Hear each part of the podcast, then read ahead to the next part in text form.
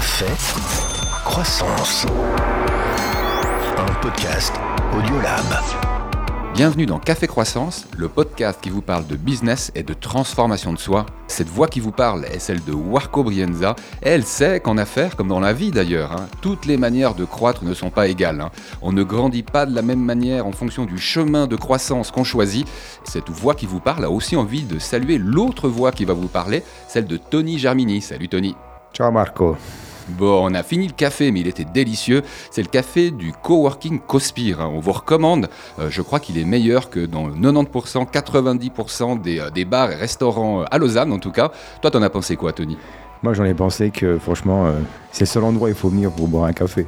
Excellent. Et accessoirement travailler. On ira remercier encore tout à l'heure Lucio parce que c'est lui qui nous l'a préparé et maintenant on sait le faire comme des grands. Donc à Café Croissance, on a trouvé le lieu où on boira du bon café en plus de tirer des théories sur la croissance. Aujourd'hui, on a un sacré sujet. On l'avait annoncé euh, lors du précédent épisode, hein, le premier où on se présentait. euh, innover est ou mourir, qui m'amène à une grande question hein, que je te reposerai tout à l'heure, mais que j'ai déjà envie de dire maintenant. hein, ce sera le thème principal parce qu'on peut innover et mourir. Café Croissance. Donc on en reparlera tout à l'heure, Tony, mais avant ça, je voulais qu'on aborde les Digitales. Je nous ai trouvé deux histoires hein, qui parlent de business, qui parlent aussi de ce qui se passe à travers les écrans. Euh, le premier, c'est pour parler de la déconfiture hein, de grands magasins, les grands magasins Galeria et Karstadt, euh, Karstadt Kaufhof euh, en Allemagne. C'est un petit peu l'équivalent, j'ai envie de te dire, entre Manor et Globus en Suisse. Très présent, très visible hein, dans, les, dans les beaux quartiers des villes. Par exemple, c'est sur l'Alexanderplatz à Berlin qu'on trouve un de ces magasins. Ça concerne quand même environ 15 000 employés en Allemagne. hein. Donc j'ai envie de te dire, c'est pas un petit groupe. hein. Et moi, ce qui a retenu mon attention, on vous a glissé un petit lien qui vous donne accès euh, à une lecture sur Internet. On mettra également l'article qu'on a scanné, hein, parce que ça devient tellement difficile de lire un article jusqu'au bout euh, quand on veut le faire à travers Internet. Euh, moi, il y a deux choses qui m'ont fait réagir. C'est pour ça que j'ai voulu ressortir cette news. La première, c'est que bah, y a un spécialiste du retail qui mentionne que cette année, donc en 2024 en Allemagne, il y a 9000 enseignes en centre-ville qui vont fermer quoi, en une seule année. Et puis, il voyait ça comme quelque chose de positif, hein, ce qui est étonnant pour un analyste retail. Pourquoi? Parce qu'il se dit que ce sera peut-être enfin l'espace donné à de nouveaux projets sociétaux. Par exemple, une crèche en centre-ville, là où il y a des bureaux, où les mamans, les papas vont travailler, euh, je trouvais pas si déconnant quoi. Ouais, Karstadt, moi je les connais. hein. J'ai- vécu quelques années, enfin quelques, années, quelques mois en Allemagne. Donc moi je les vois, ces grands magasins euh, du style, euh, effectivement, peut-être entre Globus et ouais, effectivement, c'est des gros gros magasins où le style, comme en Italie, euh, Rinascente, Coin, ces Mhm. gros magasins, ou les galeries. Enfin bref, vous avez compris le concept. Hmm. Euh, moi, ce que je, moi, ce que ce qui me fait réfléchir dans l'article, hein, surtout par rapport à la fin, sur le sur, sur ce qu'il cite par rapport à le changement de d'activité dans dans les centres-villes. Enfin, moi, je, forcément, on a, on a une influence italienne. hein. donc, moi, je parle des vrais centres-villes historiques. Euh, certains centres-villes historiques dans cette partie du monde, ils n'ont pas cette situation-là parce que euh, n'y a pas de place, c'est pas grand. Donc, euh, les grands magasins n'y sont pas. Dans les centres-villes modernes à la Allemagne, hein, vu que tout a été détruit durant la guerre, c'est des centres-villes avec des espaces gigantesques. Il y a des gros bâtiments. Donc, il n'y a pas un petit peu cette proximité où on a envie de se perdre dans les ruelles et de se perdre devant les vitrines de magasins atypiques hein, qui sont alignés un côté de l'autre, puis qui en fait ils ont peut-être aucune rien à voir ensemble.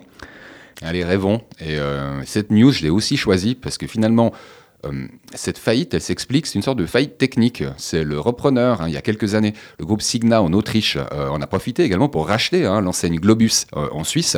Et c'est effectivement ce racheteur qui a été mis en faillite. C'était déjà connu en novembre 2023. hein. on, avait, on avait la presse française qui en avait fait ses choux gras à ce moment-là. Et puis cette ironie, hein, parce que c'est un baron de l'immobilier qui tombe en faillite, preuve en est que l'immobilier qui se construit sur la pierre peut quand même reposer sur du vent. On passe à la deuxième news Vas-y, on y va. Go Euh, Alors là, du coup, j'en prends pour mon grade, hein, parce que c'est une news sur l'industrie des podcasts qui est en perte de vitesse. Un article très intéressant qui, euh, bah, qui mentionne plusieurs choses. Euh, on en a parlé tout à l'heure en off avec Mhm. Tony. En fait, l'industrie des podcasts, hein, on est toujours en train de dire qu'elle est en progression, mais si on y regarde un peu plus près, c'est pas tout à fait correct.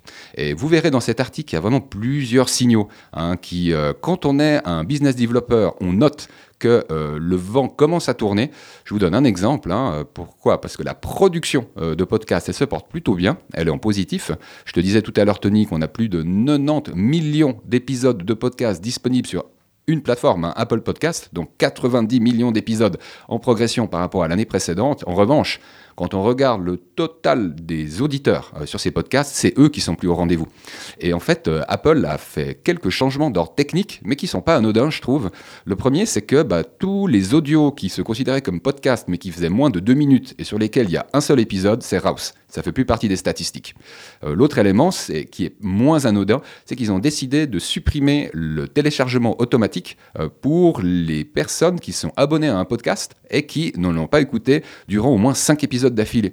Et là, ça fait mal. Parce que moi, je suis abonné. J'ai regardé tout à l'heure, je crois que c'est 7 ou 8 podcasts. Par contre, il y a zéro podcast que j'ai écouté ces 4 à 6 dernières semaines. Même à Noël, j'en ai pas écouté. Et ça fait que moi, je suis considéré comme un auditeur actif de tous ces podcasts, mais je ne le suis pas. Et euh, dans les top podcasts hein, qui sont présents aux États-Unis et qui génèrent de la publicité, hein, parce qu'ils font des millions d'auditeurs, euh, on peut avoir des baisses d'audience imaginées. Elles n'ont pas été observées, parce que les podcasteurs ne communiquent pas dessus, mais de l'ordre de moins 40%. Et ça, c'est euh, off the mic que certains en fait ont révélé ces pertes relativement vertigineuses d'audience. Donc ouais, le podcast, ça cartonne, mais attention à la base, à la base audience. Et puis moi, ce qui me fait un peu peur, c'est de me dire cette impression que je retrouve en fait dans la rue. Il y a beaucoup de gens qui parlent, mais qui c'est qui écoute? C'est la grande question que je me pose. D'ailleurs, on se met même nous la pression. Qu'est-ce, qui nous a pris cette année de vouloir faire un podcast? Il y a déjà 90 millions. On va en rajouter 90 millions et un. Mais la question, elle est peut-être différente. C'est que bah, nous, on a envie de parler de notre expérience, on a envie de parler de ce qu'on a vécu. Et moi aussi, hein, après notre échange sur cet article, j'ai aussi regardé euh, sur quoi je suis abonné. J'ai beaucoup d'abonnements et puis au fait, euh, c'est vrai que sur tous les abonnements de podcast, j'en ai pas beaucoup écouté. La grande question aussi qui vient, c'est est-ce que qui c'est qui a envie d'écouter un podcast qui fait une heure et demie? C'est quand même compliqué, hein une heure et demie, il faut le trouver. Je sais pas vous si vous avez le temps d'écouter une heure et demie sans arrêt. Euh, moi, je pense qu'un podcast une heure et demie, je l'écoute en une semaine si j'ai de la chance. Mais rien qu'une demi-heure, hein. nous on essaie de se tenir à notre demi-heure d'échange pour quand même fournir du contenu, euh, allez, synthétique, mais qui a une forme de profondeur. Et c'est un challenge. Hein. C'est un challenge dans la sélection, dans la curation des contenus qu'on a envie de vous fournir, qu'on retrouve ensuite sur audiolab.ch, qu'on peut télécharger. Puis j'ai envie de vous dire, si vous trouvez ça améliorable, vous vous rappelez, hein, vous pouvez nous contacter avec nos handles, euh, Warco Brienza pour euh, moi-même, euh, hein, du nom de ton entreprise, Tony, euh, toutes deux visibles et disponibles sur Twitter ainsi que sur LinkedIn. Parenthèse refermée. Café, croissance. Et puis là, je te propose d'enchaîner sur la question. Quoi. La question, je trouve, qui rend nerveux. En tout cas, je me réjouis d'entendre tes réponses à toi, Tony, hein, en tant qu'entrepreneur, ah, bah, qui a ouvert plus qu'une boîte, hein, même si c'est euh, souvent pas très loin du sujet data. Hein. Tu disais lors du premier épisode à quel point la data est partout. Un raison de plus, finalement, pour s'y intéresser. Euh, alors, la question que je me pose, c'est parce qu'on peut innover et mourir. Bah, on en a déjà beaucoup discuté sur ce titre. Hein. Moi, le, innover ou mourir, euh, c'est pas suffisant. C'est de toute façon, on meurt. Il y a, une partie qui meurt. Non, mais il y, a une partie qui meurt. Le but, c'est de pas euh, de pas laisser mourir l'ensemble de la partie, puis d'avoir quand même une, petite une petite germe qui continue à vivre. Hmm. Là, soit tu nous en as trop dit, soit on n'a pas dit assez. Non, mais après, voilà, des boîtes, on en a créé. Euh, les boîtes qui ont créé et qui sont plus là, on essaie de les oublier. Mais par contre, on n'oublie pas pourquoi on a failli. Donc voilà, mais je ne vais pas revenir sur le hein, l'éternel euh, de l'éloge euh, de l'échec parce que c'est pas ça. quand on parle de innover ou mourir, moi j'ai un exemple vraiment prenant. Hein, c'est innover pour le secteur public, plus spécifiquement euh, les hôpitaux. Donc là, vous avez compris, moi je parle de Sanya, une aventure que j'ai l'impression qui dure déjà depuis 10 ans. Pour mémoire, Calypse Sanya, c'est la solution d'intelligence artificielle pour gérer les flux patients que tu dédies aux hôpitaux hein, de Suisse et d'Europe. Exactement. Donc je dirais même que je ne citerai même plus le mot intelligence artificielle parce que ça fait fuir. Donc euh, pas plus tard que hier, hein, j'ai eu un téléphone avec euh, avec une directrice d'innovation dans l'hôpital. Vous avez bien noté, hein, directrice de l'innovation dans l'hôpital j'ai cité, j'ai eu le malheur de citer intelligence artificielle dans la description de notre outil. Dit, ah, non, mais nous, on veut pas, on veut pas mettre en place de l'IA dans notre, notre hôpital. Alors, la prochaine fois, je parle plus de ça. Il y a un outil, un moteur. D'ailleurs, euh, je pense que beaucoup d'appareils et de choses que vous utilisez utilisent de l'IA, mais vous le savez peut-être même pas. Mais c'est quand même nouveau. Donc, en fait, quand je parle d'innovation, on a démarré, on a décidé de innover et de ne pas mourir, éviter de mourir, il y a déjà quelques années. Hein, c'est le passage de la BI à l'AI que vous avez orchestré à partir de 2017 Exactement. Donc c'est du passage de la de, l'analyse descriptive des données à l'analyse prédictive, perspective. Mais dans le cas spécifique des hôpitaux, hein, je veux dire, ça fait des années qu'on en parle, ça fait des années qu'on innove. La technologie n'est pas non plus nouvelle. Hein. On a quelque part innové, on a appliqué des technologies qui sont appliquées dans d'autres secteurs. Hein. En fait, on n'a rien fait de nouveau. Quelque part, l'innovation que l'on a faite en 2017-19, c'est qu'on a appliqué des algorithmes de prédiction de flux qui étaient d'autres secteurs d'activité, pétroliers, transport, etc. On les a appliqués dans les flux de personnes hospitaliers. Mmh. L'innovation, elle est là. Ça, c'est pour le concept. Et tu sais, moi, ayant eu la chance hein, qu'on collabore ensemble dans l'idée de promouvoir et de vendre cette, euh, innovation, je sais que bah, tu as dû investir pour que cette innovation elle existe. Euh, tu as même investi un joli paquet. Euh, quand on investit comme ça, eh ben, effectivement, ça prétérite la rentabilité d'une entreprise. Est-ce que tu voudrais nous en dire plus, tu sais, pour la réalité vécue de l'intérieur? Comment est-ce que vous avez vécu ça euh, au niveau de l'équipe et comment est-ce que toi, tu as vécu ça en tant que pourvoyeur de fonds et entrepreneur, tu sais, qui devait évoluer pour survivre? C'est vraiment une question là, on va vraiment dans les profondeurs, dans les entrailles. Hein. Je ne sais pas si je dirais que je l'ai vécu bien ou pas, parce que c'est toujours un petit peu partagé, hein, c'est toujours entre l'innovation et mourir. Mais rendez-vous compte, on est janvier 2024, la première fois qu'il nous a pris cette idée de nous lancer dans cette aventure, c'était 2017. Donc ok, il y a peut-être deux premières années où on a essayé de trouver notre chemin, on a tâtonné, on a on a démarré avec un projet Inno-Suisse, hein, donc on a été parlé, on a été aidé pour allumer la flamme hmm. De l'innovation. Là, il y a eu du cofinancement, mais il y a aussi des compétences hein, en termes de, de, data scientist. Alors ça, c'est vraiment quelque chose de fantastique. Hein. Je répète, pour allumer la flamme. Après, pour la maintenir, ça c'est autre chose. Hmm. Mais pour l'allumer, il y a vraiment des soutiens au niveau euh, Inno-Suisse. On a eu euh, beaucoup de beaucoup d'aide par rapport à, une haute école, donc euh, vraiment d'innovation, des data scientists. Mais c'est la suite qui a été compliquée. Imaginez-vous, 18, 19, allez, 19. 19, 20, 21, 22, 23, 5 ans. 5 ans où sciemment, j'ai décidé, je décide d'investir tous les gains d'une petite structure. Hein. donc, euh, je veux dire, j'ai pas peur. Hein. on est en, de communiquer les chiffres. On a environ 3 millions euh, de, revenus. On, est dans une activité de conseil hein, pour mettre en place des analytiques. Donc là, tu parles d'un revenu annuel. D'un revenu annuel d'une société mmh. qui s'appelle Calypse.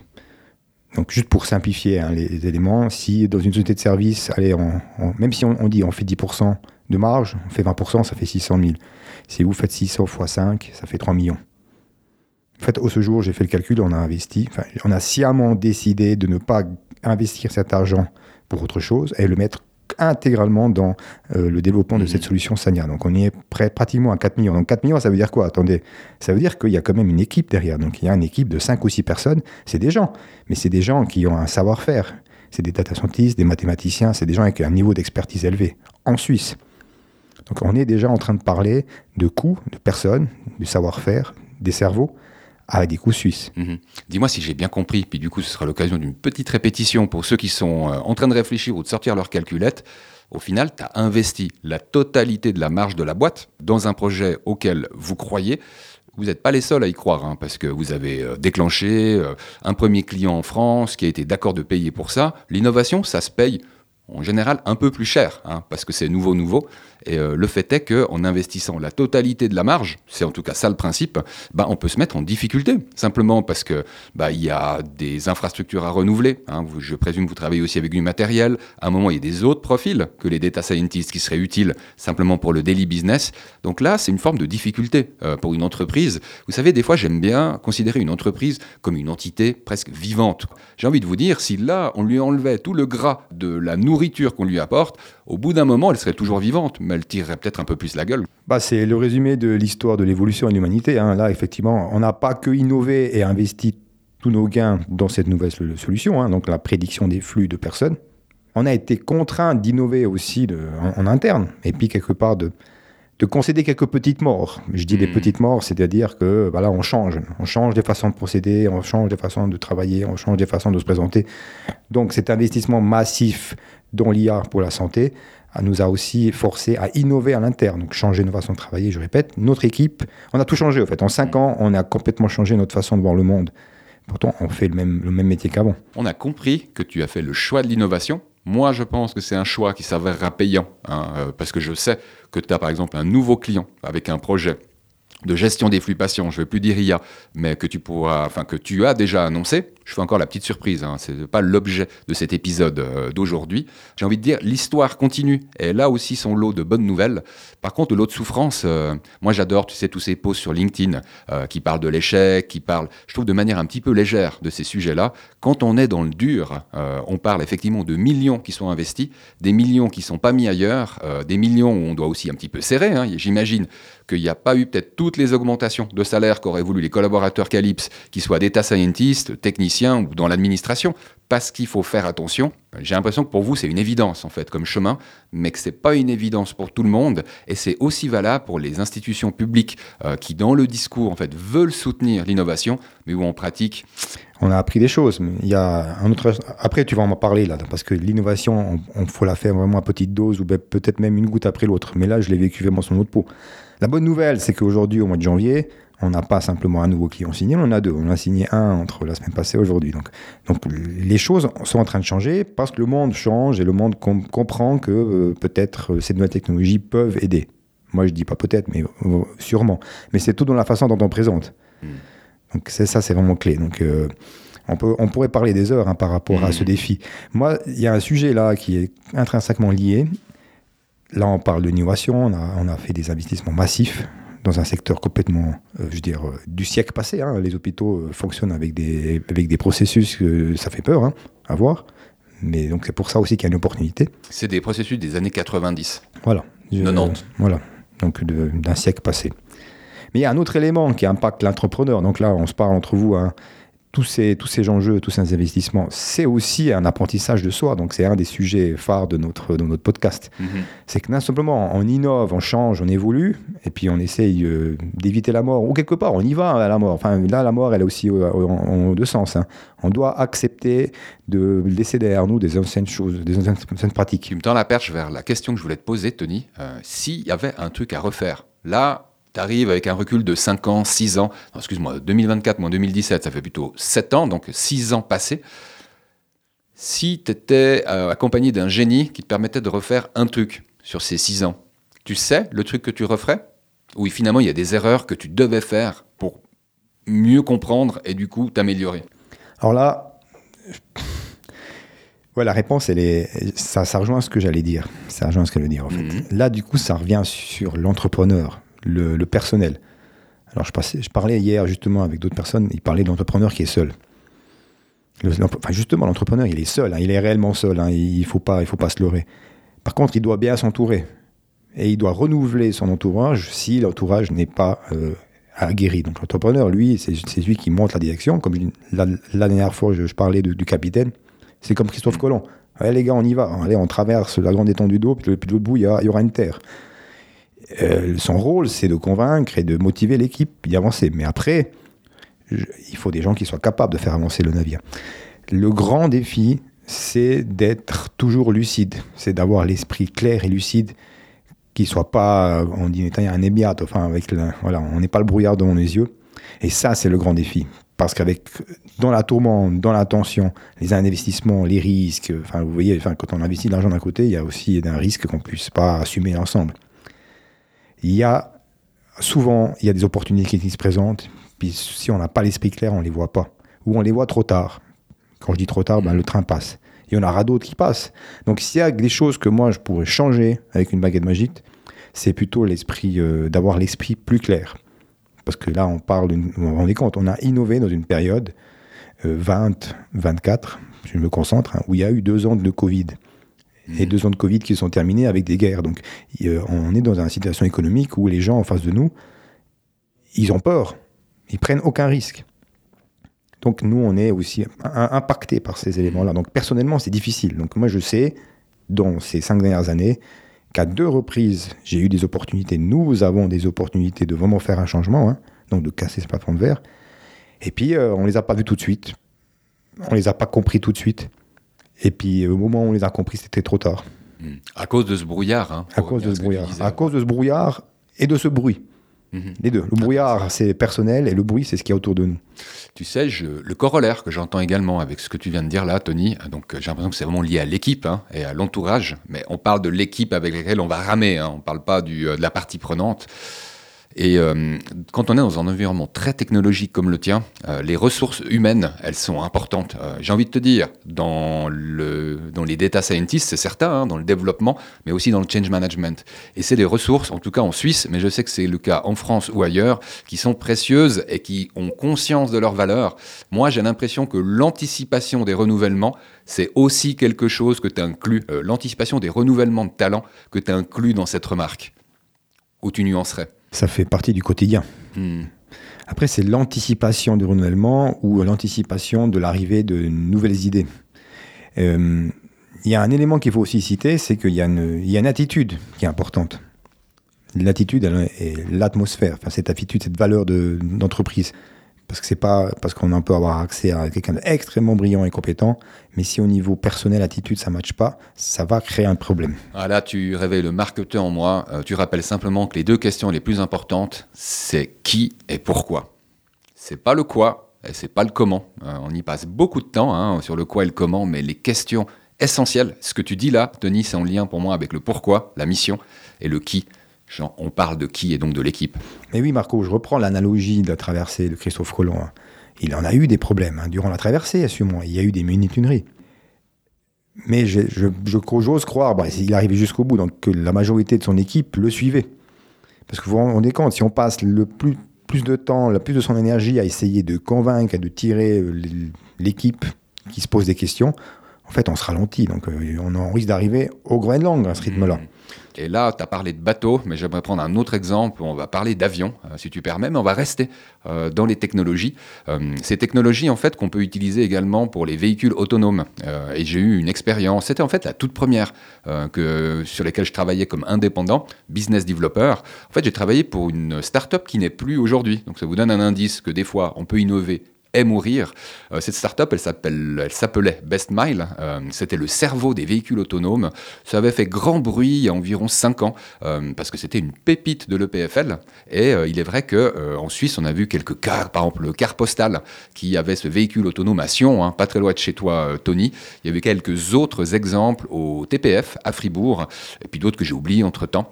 Mais je me souviens que là, le nerf de la guerre, c'était effectivement faire de l'évangélisation. En fait, cette mission, elle datait de 2015, donc Nom de Bleu, ça fait presque 10 ans. hein. Il avait de l'avance, euh, Raphaël Gindra, le, CEO en fait, de cette, de cette start-up.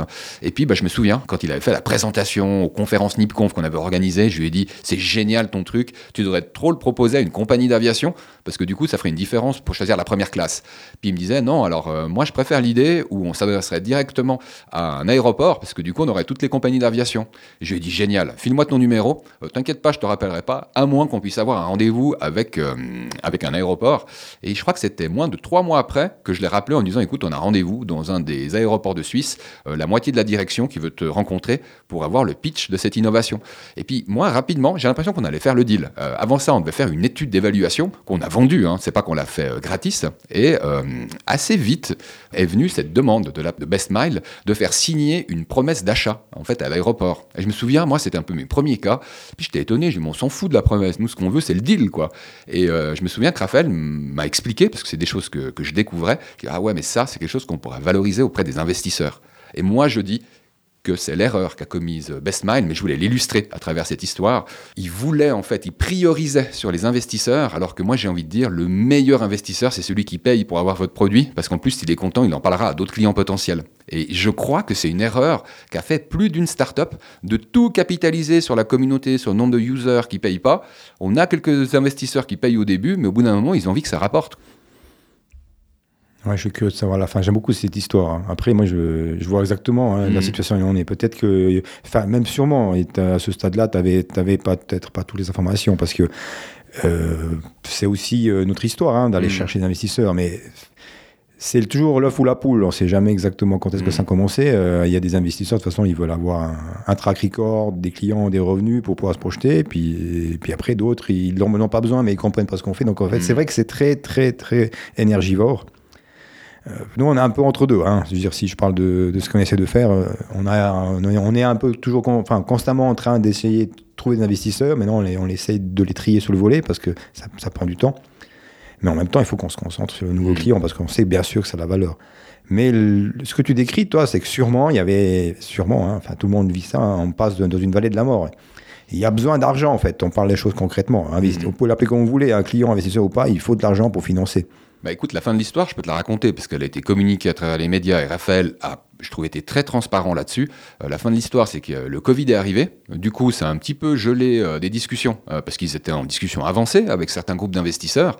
Bah, il y en a pour qui les investisseurs ont augmenté durant cette période-là hein, leur engagement. Il y en a d'autres pour qui bah, ça a reculé. Ce fut le cas de, de Best Mile. Et au final, avec l'argent qu'ils avaient réussi à récolter, on parle de plusieurs millions, hein, faits lors de, en tout cas, deux tournées. Je me demande s'il y en a même eu une troisième, donc plusieurs millions qui ont permis, on va dire, d'augmenter les équipes de développeurs, data scientists, etc.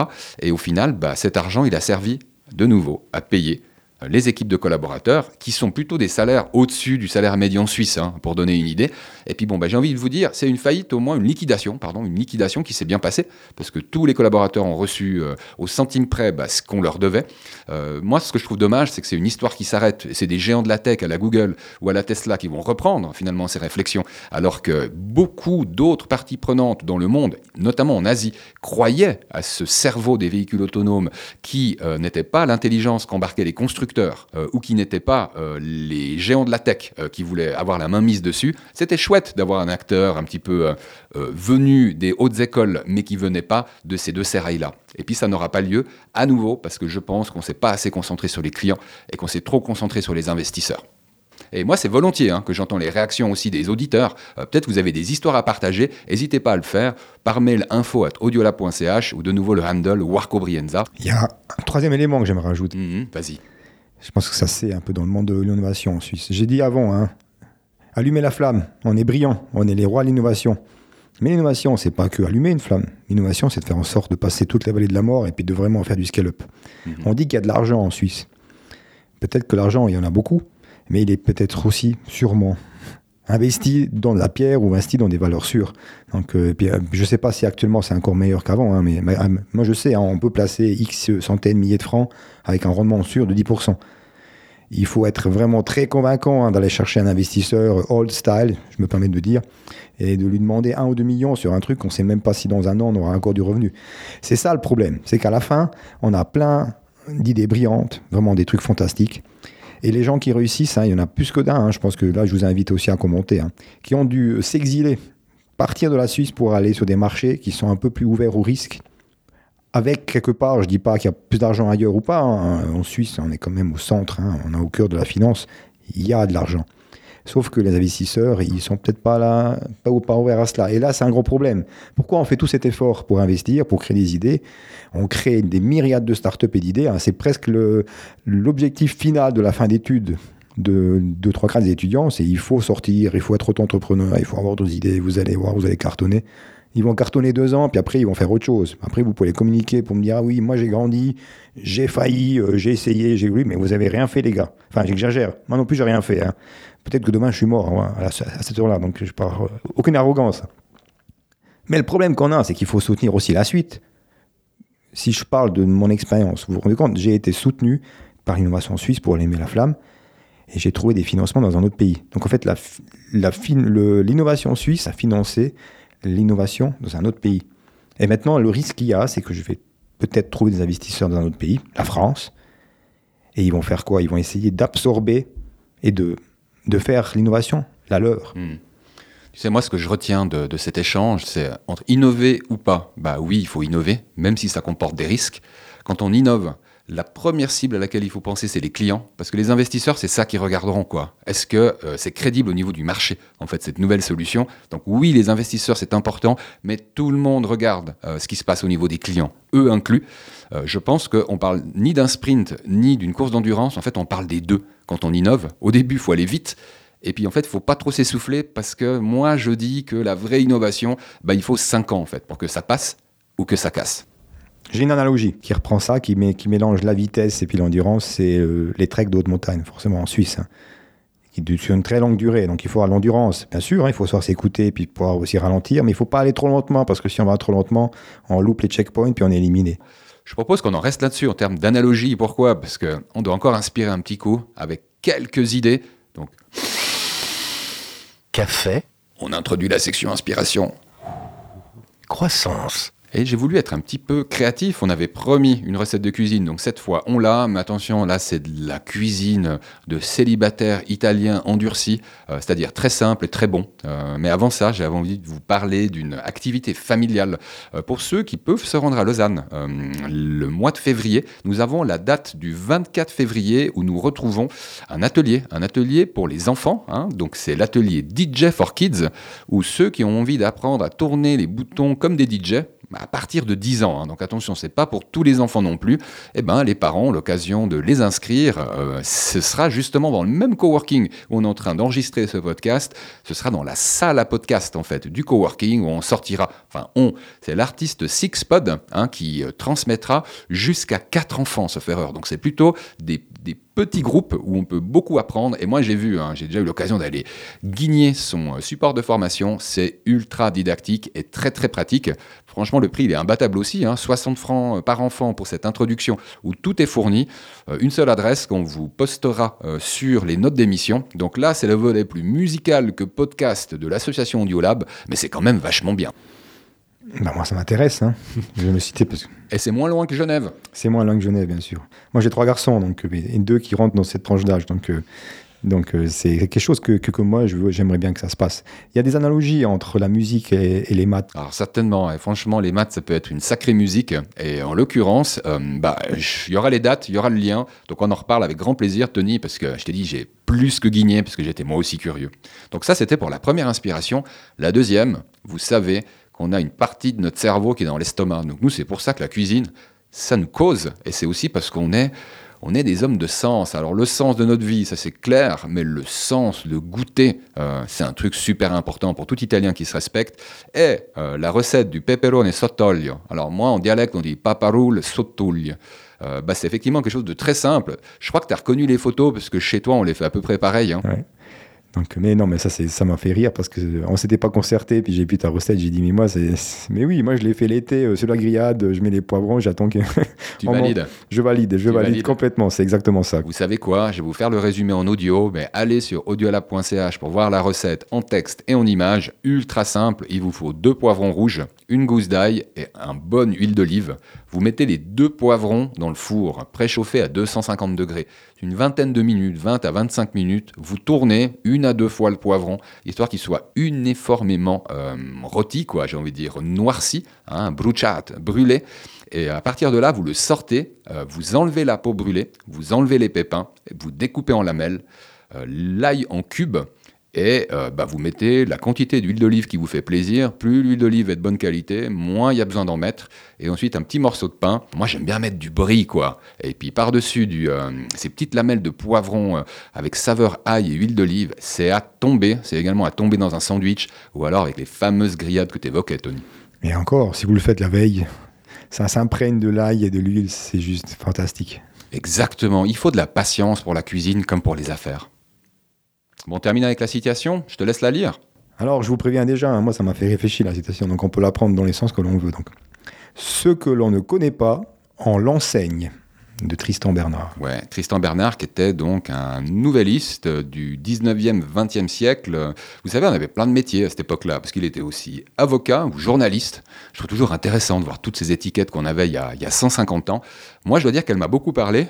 Ce, qu'on ne connaît pas, on l'enseigne, parce qu'en ce moment, j'ai l'impression que c'est vraiment... Euh, la foire aux charlatans, hein, celui qui donne des cours sur le marketing euh, euh, digital ou sur l'automatisation, ou j'en peux plus de ces formations sur les, le, promptage de, de ChatGPT.